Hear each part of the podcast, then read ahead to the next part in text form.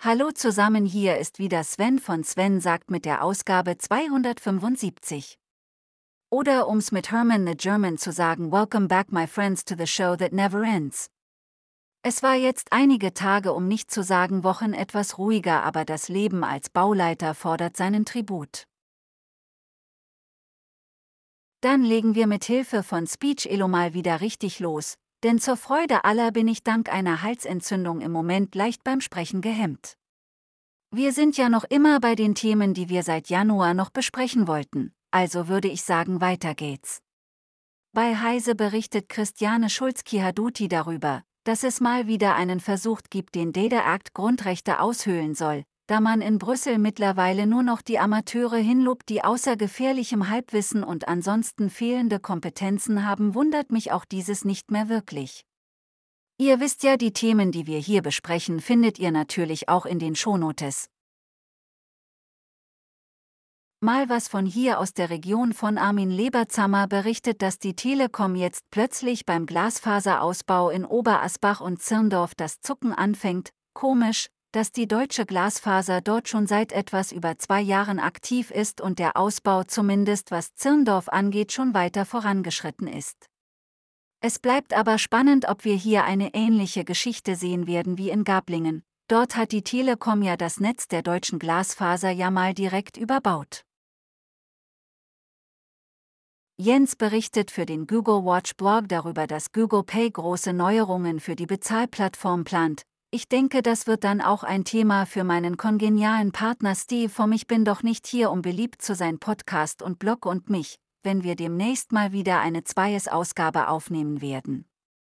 Björn König berichtet bei Teltarif der Bürber, ob Odyssey als YouTube Alternative irgendwas taugt. Wir haben ja schon viele, darunter auch deutsche Konkurrenten kommen und gehen sehen. Ich bin ja mal gespannt, ob die sich zumindest ein halbes Jahr halten können. Dann hätten sie zumindest mal ein bisschen was geschafft. Und was haben wir sonst so?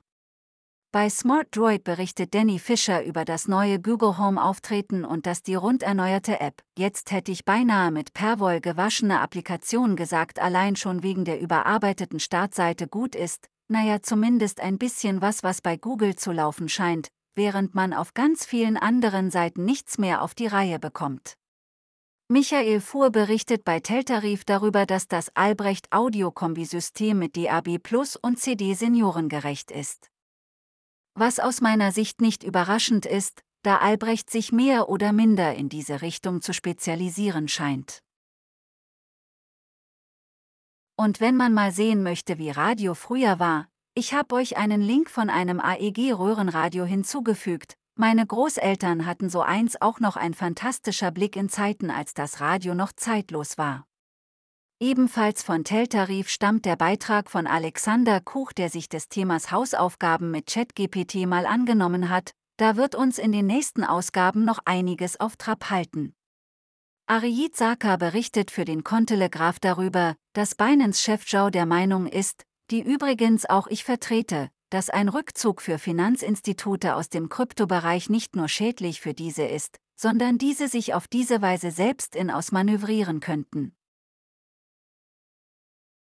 Wir sind natürlich noch nicht am Ende unseres kleinen Podcastes hier, wir kommen nun noch zum festen Bestandteil, wir schauen noch zu Ute Mündlein. Bevor ich euch jedoch erzähle, welchen fantastischen Beitrag ich von ihr herausgesucht habe, möchte ich euch noch auf das Barcamp Würzburg hinweisen, das am 17.06.2023 stattfinden wird. Ich freue mich darauf, den ein oder anderen von euch dort zu treffen. Doch nun zum Beitrag von Ute Mündlein. Heute geht es um 9 Word E-Mail Best Practice. Doch was steckt dahinter? Ganz einfach. Kurze prägnante E-Mails mit dem Wichtigsten in wenigen Zeilen und Zeichen erklärt, was Besseres kann man doch gerade in unseren stressigen Zeiten kaum machen. Es würde mich freuen, wenn euch dieser Beitrag ein Stück weiterbringt. Und damit haben wir es für diese Ausgabe. Dann bleibt mir auch nur noch zu sagen, ich bedanke mich fürs Zuhören bis zum nächsten Mal und was immer Sie machen, machen Sie es gut.